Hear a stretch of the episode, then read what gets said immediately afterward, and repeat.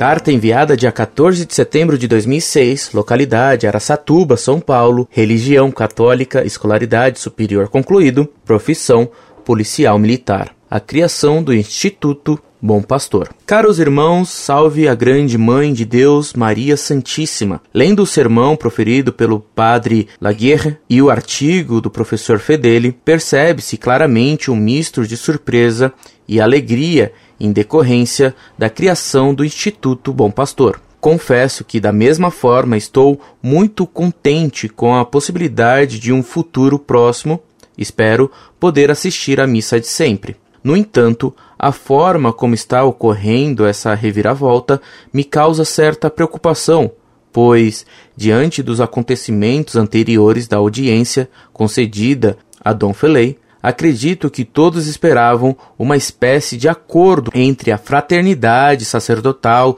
São Pio X e a Santa Sé, apesar da santa intransigência de Dom Felei em não ceder um milímetro quanto aos erros do Concílio Vaticano II.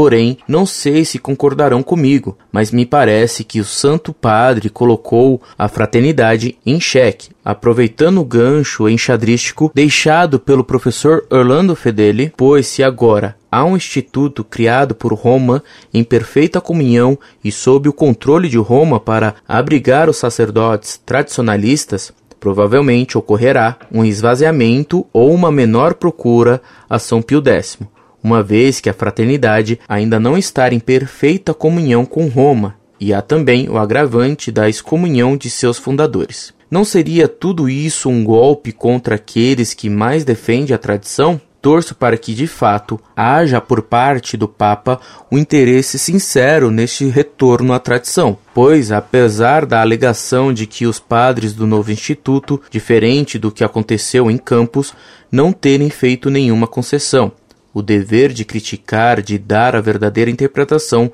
do Concílio Vaticano II, primeiro sermão do padre Laguerre como superior do Instituto Bom Pastor. Não significa que as proposições que serão feitas sejam aceitas futuramente por Roma. Infelizmente, receio que essa nova medida adotada pela Santa Fé com relação aos sacerdotes ligados à tradição possam ser apenas algo mais sutil do que foi o Acordo de Campos, que, num primeiro momento, parece ser algo positivo, mas que, posteriormente, mostra-se castrador.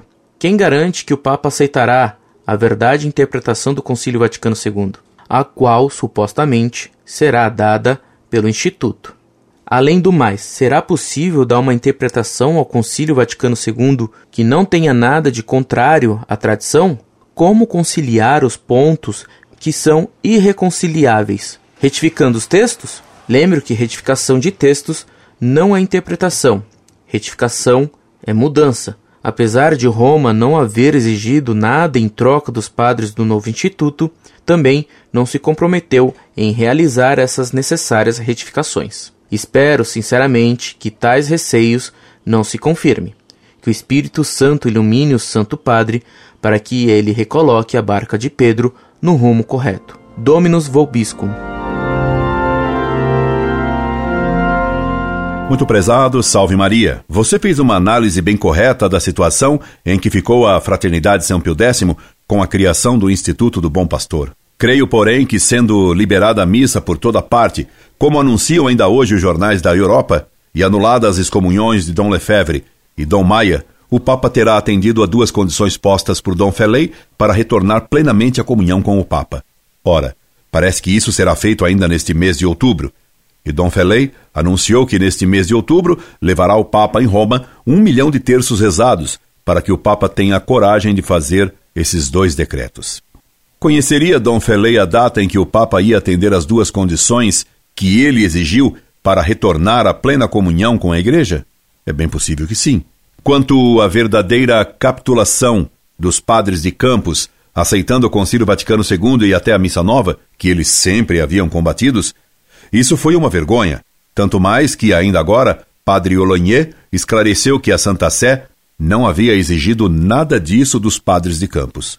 Uma crítica do Vaticano II deve não só corrigir e eliminar os erros dos textos do concílio, quando isso for possível de ser feito, como também eliminar os textos ambíguos. E quando não for possível corrigir erros ou esclarecer ambiguidades, os textos incorrigíveis terão que ser simplesmente supressos. Quando e como fazer isso? Cabe à prudência de um Papa determinar o modo de fazer isso com o menor dano para a autoridade papal e para o maior bem das almas. Nossa Senhora e Dom Bosco anunciaram que isso seria feito um dia por um Papa. Rezemos para que isso aconteça o quanto antes e do modo mais perfeito e enérgico possível. Escreva-me sempre, pois que você escreve bem e certo. E mais, pensa bem e como bom católico. Incorde Jesus Semper, Orlando Fedeli.